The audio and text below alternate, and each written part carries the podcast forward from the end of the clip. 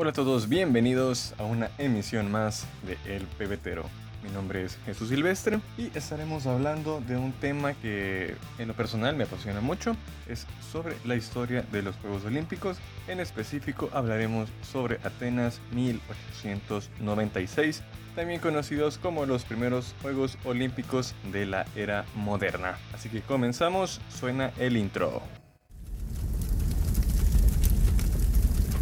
Estás escuchando El Pebetero.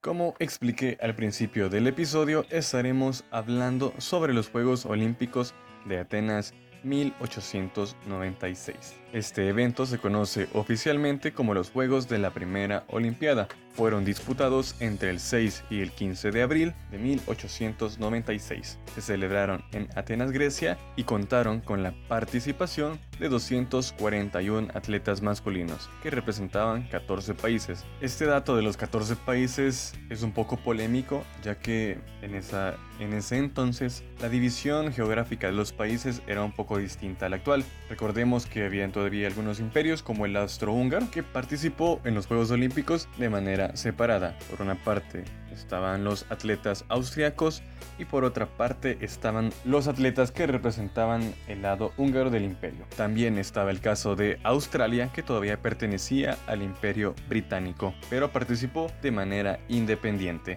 Así que los 14 países que se mencionan son los que el Comité Olímpico Internacional oficialmente reconoce. Estos primeros juegos tuvieron la cabida de nueve deportes en 43 competiciones distintas. Entre los deportes que se practicaron en esta ocasión estuvo presente el atletismo, que era el deporte más insigne de la época, representado por muchos países. También tuvo cabida el ciclismo, el esgrima, la gimnasia, la alterofilia, la lucha, la natación, el tenis y el tiro.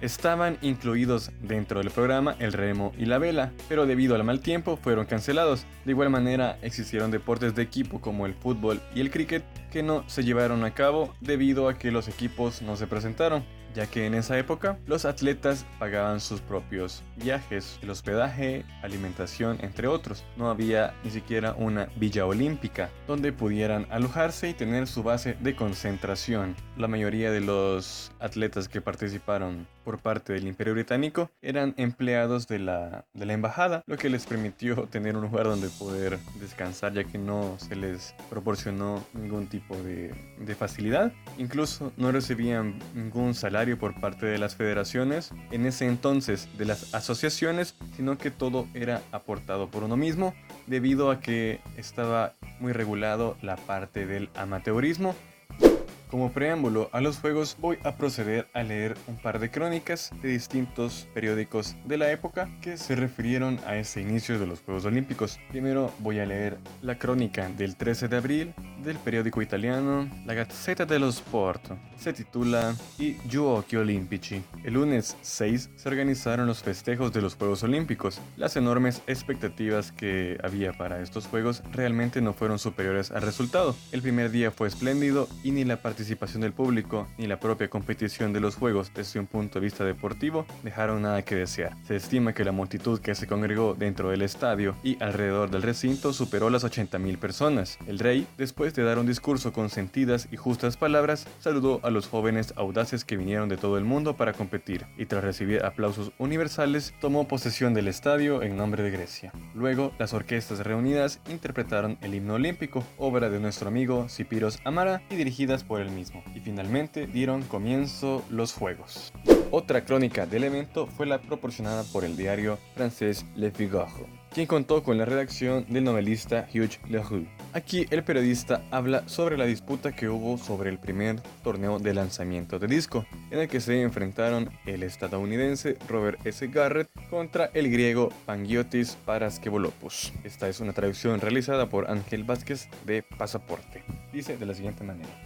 Atenas puso en combate a dos sujetos equilibrados y entrenados, Verces y Paraskevolopus, parecía seguro de la victoria, cuando llegó el turno del americano Robert Garrett, maravillosamente elegante, encerrado en su fuerza, un halo de flexibilidad tan sencilla que parecía fundirlo y anegarlo todo. Lanzó el disco más allá de los 29 metros, algunas pulgadas más lejos que su adversario Leno. Entonces, desde lo más hondo de los pechos de todos los jóvenes de New Suffolk y de Boston, salió un triple hurra que seguro se escuchó más allá del mar oceánico. Fue mucho mejor que una explosión de vencedores, con grito de noble y larga alegría. Seguramente, en ese minuto, estos chicos del nuevo continente, los últimos llegados del mundo, lo mismo sufren por no encontrar tras ellos tradición alguna. Han sentido que, por la virtud del laurel olímpico, ellos lograban ser también ciudadanos de la ciudad ideal que domina desde sus ruinas todas las civilizaciones y todas las razas. Como vemos, los periodistas de la época eran un poquito más románticos, cosa que todavía no se ha perdido en el periodismo deportivo, lo cual se agradece mucho para todos los que somos amantes del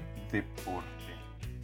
Es imposible hablar sobre los Juegos Olímpicos sin hablar sobre su fundador, principal propulsor y mayor entusiasta. Me refiero al barón Pierre de Coubertin. A él se le atribuye la restauración de los Juegos Olímpicos, sobre todo de manera intelectual, ya que él estuvo haciendo, hemos toda la labor, todas las reuniones, todo lo protocolario para que pudieran darse.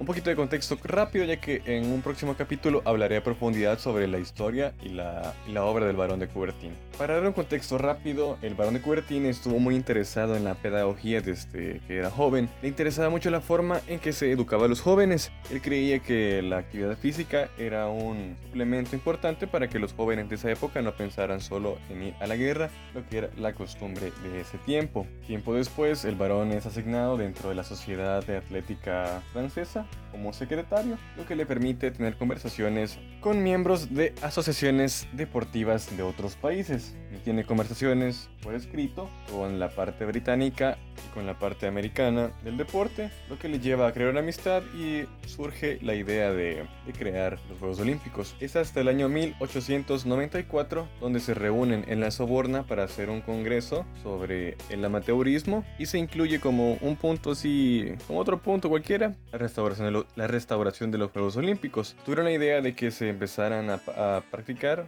otra vez a partir del siglo XX, ya que estaba muy cerca del año 1900, para homenajear a aquellos héroes de la antigüedad. El barón de Coubertin propuso París, ya que era originario de Francia, muy nacionalista, y, y pensaba que sería una buena oportunidad para, para empezar de nuevo. Pero ya que estaban dentro de la, dentro de la reunión que se estaba realizando en, en la Soborna, el griego Dimitrios Pikelas fue elegido como, como presidente del Comité Olímpico, lo que él lo que le hizo proponer que los Juegos se celebraran en Grecia, en Atenas, ya que era la cuna del olimpismo en la ciudad de Olimpia. Gracias a él se, se prueba el gran relajo a nivel económico, ya que el príncipe heredero toma parte también del comité para poder desarrollar los Juegos, ya que era muy caro para poder restaurar las instalaciones deportivas necesarias para que se llevaran a cabo los Juegos. Así que hay un relajo de pisto. Los griegos sí querían porque era como algo que les, les parecía muy orgulloso, pero los, los gobernantes lo veían como un gasto de dinero. Así que mediante recolección de estampillas y mediante donaciones, donaciones de personas ricas de la época, se reconstruyen algunas instalaciones. La más recordada, más famosa será la que sufrió el Estadio Panathinaiko, que fue donado por una persona rica de la época. Esto es todo en esta emisión de El Pebetero. Terminamos con la primera parte de los Juegos Olímpicos de Atenas 1896. Los invito para que estén atentos ya que la siguiente semana estaré hablando sobre, siempre sobre este mismo tema, pero desde una perspectiva diferente. También los invito a que no dejen de hacer ejercicio. Eso es lo más importante. La única diferencia entre los deportistas es que unos entrenan más que otros. Gracias por haber estado en este capítulo de El Pebetero y nos vemos la siguiente semana. Recuerden que pueden seguirme en mis redes sociales como Chus Elficio en Instagram y Facebook, como arroba chusanob en Twitter y en YouTube pueden buscarme como Jesús Silvestre o pueden buscar El Pebetero que ahí se suben todos los capítulos. Recuerden seguirnos en Spotify, darle y compartir y cualquier cosita más. Cualquier sugerencia, duda, comentario estará muy bien recibido y gracias. El pebetero está ahora por apagarse. Adiós.